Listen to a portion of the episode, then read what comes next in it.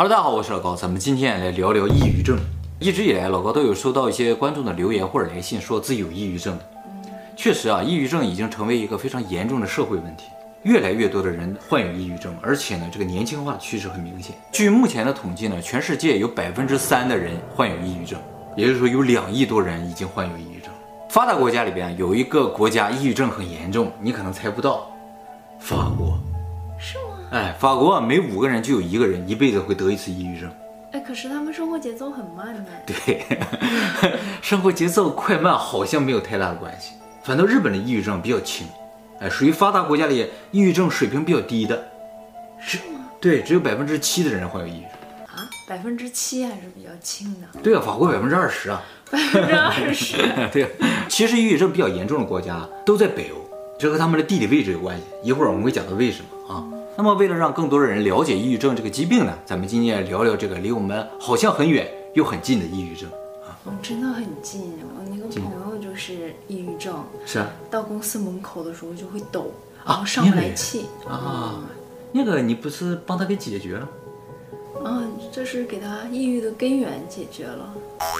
抑郁的根源 解决了，找一下根源啊。首先，我们来说一下什么是抑郁症。一说到抑郁症，大家可能就会联想到一个非常不开心的、非常阴暗的、无精打采的、不和别人说话的这么个人。这也就是抑郁症经常被误解的原因。看上去就像一个不努力、懒惰、内向的人嘛。哎，但其实抑郁症和这些完全不是一回事儿。咱们每个人都有心情好、心情不好的时候。心情不好呢，我们就会难受、痛苦、压抑嘛。再严重一点的话，就什么都不想做，不想上班，不想上学，然后也不想跟别人说话。这些呢，都叫抑郁，是一种正常的心情。哦、哎，抑郁是可以的，抑郁是可以，它不是疾病。哎，但是抑郁症是疾病，准确来说，应该算是一种脑功能障碍。那么，抑郁症和普通的抑郁的心情啊，有明显两个不同啊。一个呢，就是抑郁症的这个抑郁啊，程度更为严重；再一个呢，就是抑郁症的抑郁持续时间更长。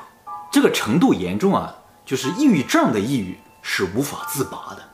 我们平时心情不好的时候，可能随便想点别的事情，干点别的事情，啊，这个事儿就忘了。但是抑郁症的人做不到这一点。那比如说，这个人因为恋爱失败了啊，变抑郁了，嗯。然后后来女朋友回来找他了，他这抑郁不会好吗？嗯，如果已经是抑郁症的话，那就不会好了。嗯，就是有时候你知道抑郁症患者他为什么抑郁，你就骗他，你就瞎说，你告诉他那个事儿没有，他也不会缓解的。哎，所以抑郁症很难治疗的。我那个朋友就是，是吧？你带他去找到了根源，但是他也还是病态的。啊。他也还是上不了。他必须把这个病治好了，他这个抑郁才会消失。而且抑郁症患者内心的这种抑郁啊，和我们心情不好完全不是一个程度的，可以用极为痛苦来形容。那么刚才说抑郁症患者抑郁时间非常的长，能有多长呢？通常在两周以上没有上限的，而且也没有间断。太痛苦了啊！对啊，通常我们心情不好也就一两天嘛。那么久。啊，是吧？对，像你这样可能十几秒、二十秒，啊，就自己就调节了嘛。但是他们做不到。有的人啊，能够抑郁二十年、三十年这样。他们是记忆力太好了吧？不是，就是无法自拔、无法调节。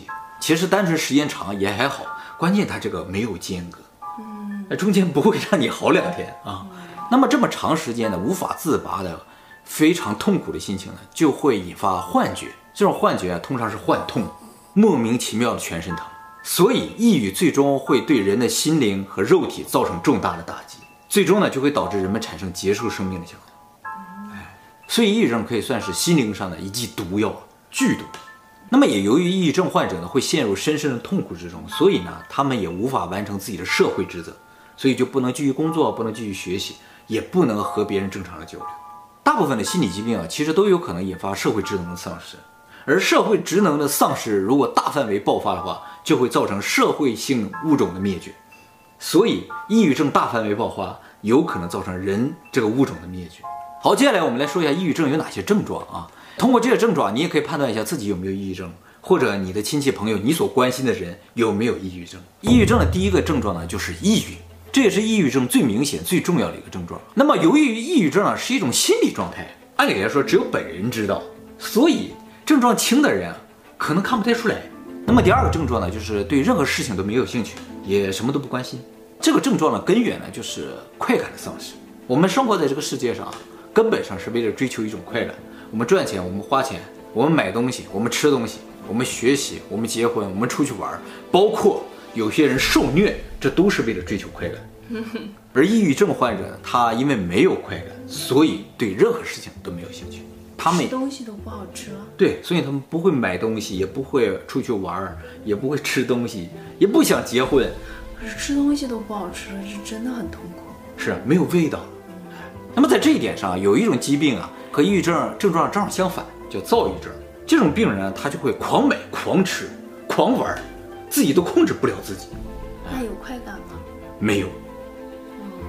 然后呢，他最终发现自己没有快感，然后这些也都不做了，表现出抑郁症患者的状态。所以躁郁症更可怕一些。那么随着人的快感的消失啊，人的有一个情感也会随之消失，就是喜、开心的这个情感就没了。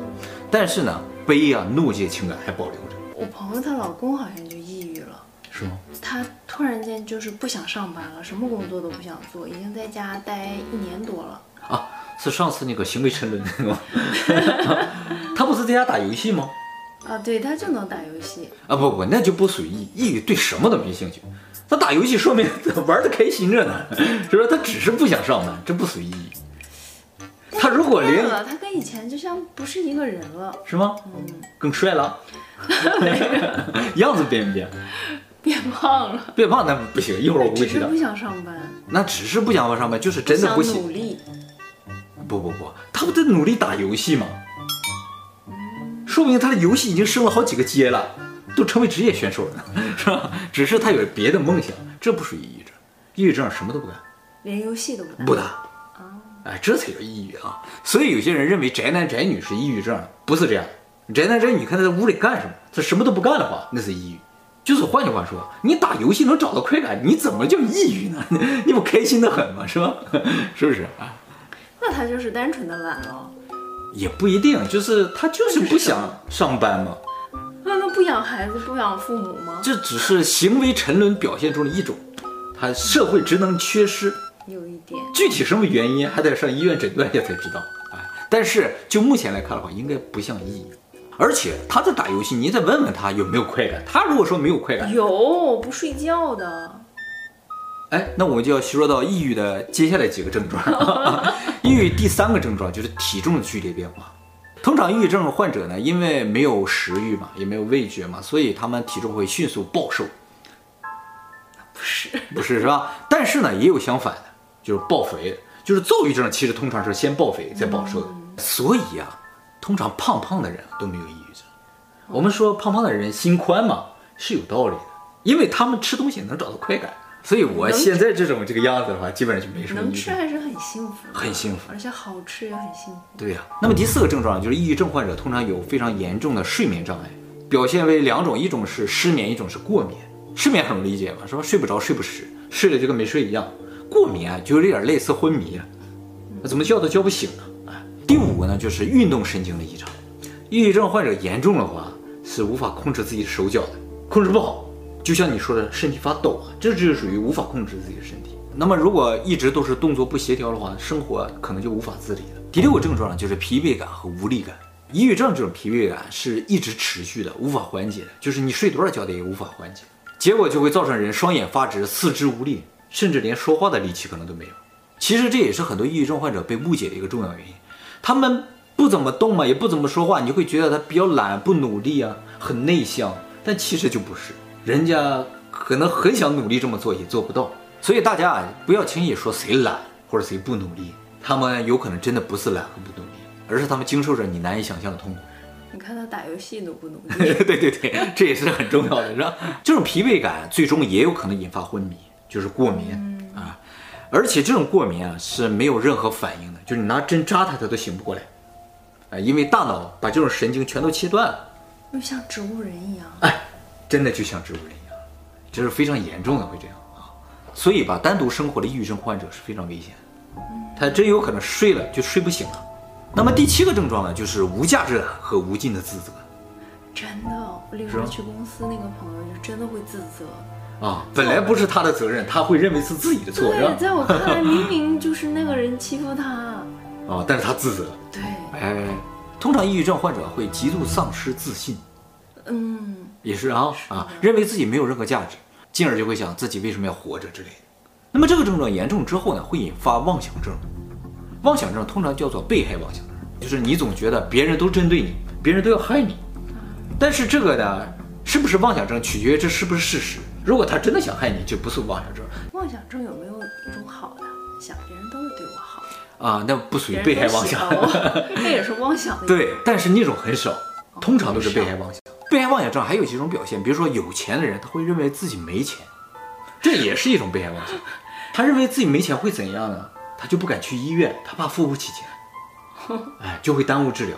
他怕看不起病啊。对，还有的人呢，他本来没有病，他会认为自己得了绝症。啊，这样的人有，这也是被害妄想。那那种呢，明明没有出轨，硬说老公出轨那种，这个比较难以判断了，说取决老公是不是真的出轨。还有呢，就是你刚才说的那种，明明不是自己的责任，全都往自己身上揽，都是我的错，这也是被害妄想的一种表现。那么为什么会这样呢？和他第八个症状有关系，就是思考力的极度下降，注意力的下降。思考能力下降了之后呢，人就无法理清任何事情的头绪了。他理不清头绪，就没有办法进行判断。所以，抑郁症患者很多无法做出自己的判断，他就什么都不敢做，一直都是很犹豫。是的，哎，永远都拿不出一个结论来。那么第九个症状也是抑郁症最严重的一个症状，就会产生自残或者自杀的念头。其实这种念头呢，就源于无尽的痛苦，再加上无尽的自责。按照日本的统计啊，日本每三个自杀的人里面就有一个跟抑郁症有关系。通过上面九个症状呢，呃，就能够进行一个大概的判断了。呃，虽然不是一个很准确、很细致，说这九个症状里边有五个，并且呢有第一个或第二个症状的话，而且这个症状持续两周以上，才能被判断为抑郁症。第二点是什么呀？第二点就是对什么东西没有兴趣嘛。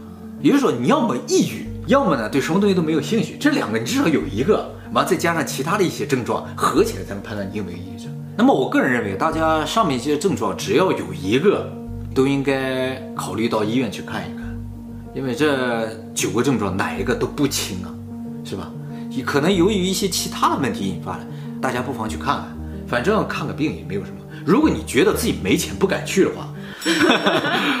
那一定要去啊！那么抑郁症是由于什么原因引发的呢？这个就是我们今天要讲的重点了。其实一直以来啊，心理学家都在研究这个抑郁症究竟什么原因引发的。发现啊，抑郁症有一个特别诡异的特点啊，就是抑郁症啊，虽然是个心理疾病，但是它和其他心理疾病有很多不同。抑郁症不是都有原因的，通常心理对对对，没有明确原因的抑郁症还更多一些。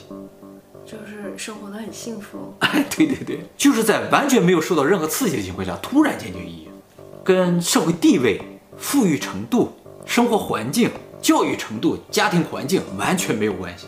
社会地位高的人也会得，社会地位低的人也会得，有钱人也得，没钱人也得，公司老板也得，员工也得。其实我前两天看到一个观众留言说他有抑郁症，他就是这样，生活环境很好，家庭很富裕，家庭也很幸福，儿女也很听话的。他自己都不知道自己为什么得了抑郁症，他自己感觉自己有抑郁症，他想自我了断，这不很奇怪吗？哎，但其实啊，这不是什么奇怪的事，这就是抑郁症的一种表现，谁都可能得。还有一个特点呢，就是关于遗传的。目前研究啊，抑郁症的遗传率是百分之四十，这四十听上去还蛮高的，其实不高。百分之四十遗传率意味着抑郁症大部分不是遗传的，都是后天造成。但是精神疾病好像遗传啊，对，像躁郁症，躁郁症和抑郁症很像，它的遗传率达到了百分之八十，精神分裂百分之八十，所以抑郁症的原因一直不是很清楚。不过就在前两天，十月初的时候啊，日本有个大新闻，就是日本的东京慈惠会医科大学啊，有个叫做近藤一博的教授，他带领的小组发现了引发抑郁的病毒基因。病毒？对对对，说明抑郁症是由病毒引发。跟人的性格、内心强不强大一点关系都没有，那就是可以预防了。哎，没错，哎，这就是好消息嘛，是吧？所以大家就不要再误解抑郁症的人是不是都内心脆弱啊？跟这没关系啊，内心强大的人也照样会得抑郁症，他们只是中了抑郁的这个病毒啊。这种病毒呢叫人疱疹六号病毒，是一种神经性病毒。什么叫神经性病毒？就是这个病毒啊会影响人的神经系统，造成一些心理上的或者精神上的疾病。让你睡不着觉啊，让你浑身难受啊，幻痛啊，这神经病毒。好厉害！哎，这个病毒听上去很可怕，但其实不是什么新品种的病毒，也不是什么罕见的病毒，反倒是一种非常常见的病毒。据说大部分人身体里都有，但通常这种病毒在我们身体里啊，只是潜伏的状态，它不怎么繁殖的。只有在人免疫力低下的时候，它才开始繁殖。这个病毒以前认为啊，它只会引发疱疹，就是带状疱疹。小莫嘴上现在就起了疱疹啊，就是这个东西，这个病毒就会引发这个，说明体内有这个病。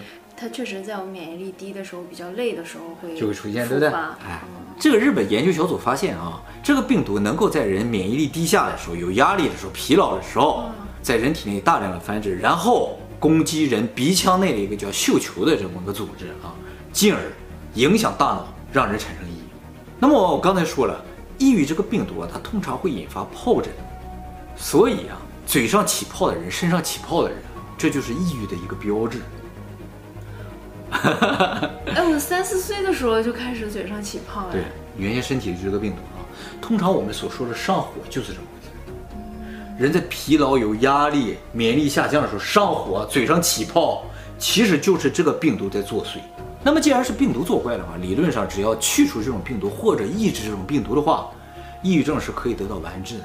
这个泡也可以完治吗？我以后再也不起了？没错，只困扰了我几十年，是吧？所以这个小组认为，在不久的将来，如果研发出这种药物的话，抑郁症也好，你嘴上这个泡也好，都可以治疗的。但是话也说回来啊，大家也明白，病毒这个东西不是很好对付的。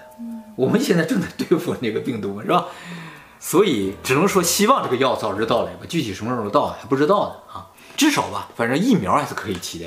通常这个病毒啊，只会引发人的疱疹，而且只有在免疫力低下的时候它才起作用。所以它在我们身体这么久，我们都没怎么研究它，因为它对我们造不成什么太严重打击。现在知道它会引发人的抑郁，所以现在要收拾它。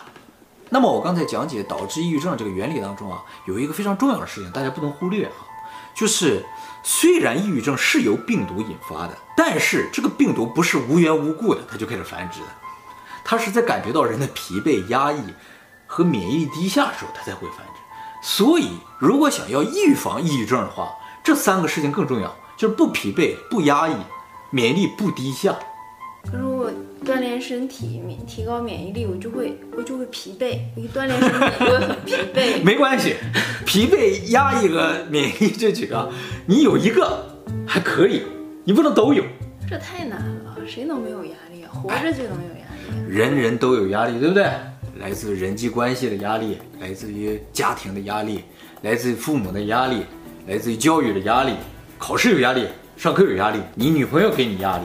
你老婆还给你压力，这么好，这人听起来过得挺爽啊。这都是压力，人是不可能避免压力的。而且人只要上学，只要上班，哪有不疲惫的？所以核心变成什么呢？提高免疫力嘛。只有提高免疫力，才能预防所有的疾病。怎么才能提高免疫力？哪里有卖的？这个啊，咱们先看看数据啊。根据美国精神学会二零一三年的统计啊，女性患抑郁症的比例也要比男性高两倍。这就说明女性啊，她们承受的压力可能更大一些，而且她们的免疫力可能也不如男性。所以很多人产前产后不是都抑郁了？哎，没错啊，产前产后是女性特别容易爆发抑郁症的时期。这个呢叫做产后抑郁症，通常发生在产后一个月之内。但是呢，有百分之五十孕妇在生完孩子一周之内啊。会有非常类似抑郁症的表现，比如说突然就感到很悲伤，不停地落泪。这个呢不是抑郁症，这个呢只是因为生完孩子之后体内的荷尔蒙分泌啊突然失调了，然后造成人的心情上的一种变化。通常在一个礼拜之后呢，这种心情平静了，荷尔蒙分泌也平静了，这个症状也就消失了。如果生完孩子一周之后这种症状也没有消失，就说明真的产后抑郁。所以老人说的这个坐月子是非常重要的。那么除了女性容易得抑郁症之外呢，还有这个患有严重疾病的人通常容易得抑郁症。这没有办法，他肯定会有压力。如果你的疾病本身就造成你的免疫力低的话，那就直接就可能爆发抑郁。像艾滋病就是这样的，艾滋病毒的话，它就是造成你没有免疫了嘛。嗯，什么病都可能爆发的，所以艾滋病患者抑郁特别的多。那么除了这些之外呢，还有我开头提到了北欧国家抑郁症多，就是因为他们的冬天特别的漫长。人啊，在黑暗的、光线比较少的、寒冷的地方是容易抑郁的。这个呢，其实也和人的抵抗力或者心情啊、压抑感有关系。只要搬家到热的地方，就会缓解。而且这种季节性引发的抑郁啊，通常到了夏天、春天自己就缓解了。啊，真的，有的有很多人一入秋就会很伤感，是吧？跟这个就有关系，跟日照有关系啊。那么最后呢，我也再强调一下啊，就是抑郁症真的和内心是否强大完全没有关系，所以大家呢也再不要去误解抑郁症的患者，他们呢需要的是治疗，心理医生的疏导看来是没什么用的。你这么说，我失业了。不不不，这也就是为什么一直以来心理学家解决不了这个问题的原因。他们都得想办法去疏导，去找到你抑郁的原因，但其实跟病毒有关系。这一次发现这个病毒基因呢，也不是心理学家。心理学家可能发现了，没敢说，怕自己失业了。心理学家不是没有用，心理学家可以让你预防抑郁症，就是你一旦抑郁了，他马上给你疏导的话，就不会抑郁症了。对。还有呢，就是大家一定要多关心自己身边的人，是吧？看看他们嘴有没有起泡。我可能是抑郁了。